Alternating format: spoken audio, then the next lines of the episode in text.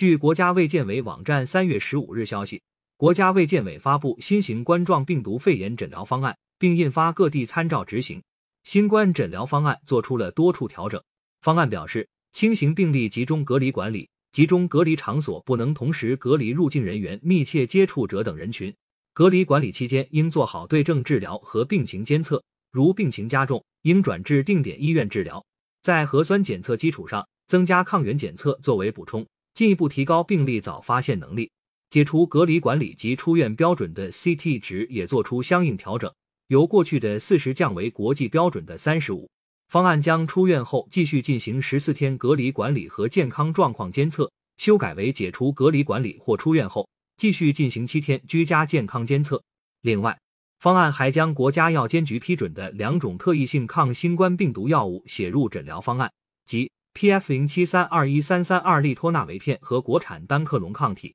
此次修订释放什么信号？是否意味防控政策的调整？深圳卫视记者第一时间采访了。国务院联防联控机制医疗救治专家组成员、国家免疫规划专家咨询委员会委员、北京大学第一医院感染疾病科主任王贵强。王贵强解读：轻型病例集中隔离管理是基于以下几点考虑：第一，轻型病例危害小，不需要特殊的治疗干预，但需要隔离，然后观察，一旦病情变重，可以及时转到医疗机构。第二，假如疫情大规模爆发，医疗资源有限，床位有限。医疗机构将不堪重负，所以轻症患者如果没有病情加重，就不必要去医疗机构。事实上，方案中也明确指出，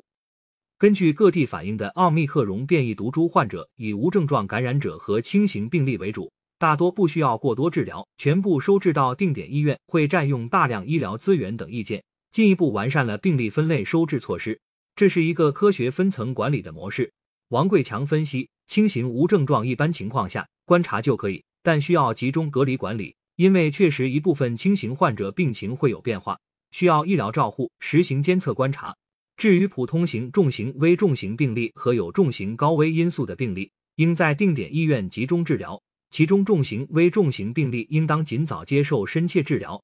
有高危因素且有重症倾向患者也宜接受深切治疗。这样做的目的是，一方面有效的隔离，避免传播。第二，及时发现轻型转为重症的倾向，轻症病情加重后可以及时治疗。第三，使那些需要治疗干预的病人得到及时有效的治疗干预，降低病死率。王贵强表示，王贵强对深圳卫视执新闻记者分析，诊疗方案修订了核酸 CT 值，是基于既往的研究。如果按照核酸 CT 四十的话，标准就定的比较松，导致很多病人迟迟无法出院，而恰恰这些人已经没有传染性了。英国的人体挑战结果表明，十天左右就分离不到病毒了。但是如果按 CT 四十的标准，核酸检测结果仍然可能阳性，所以病人无法出院，导致长期滞留在医疗机构，占着床位，这样不利于病人的康复以及其他重症病人的救治。所以诊疗方案对此进行了调整。应该说，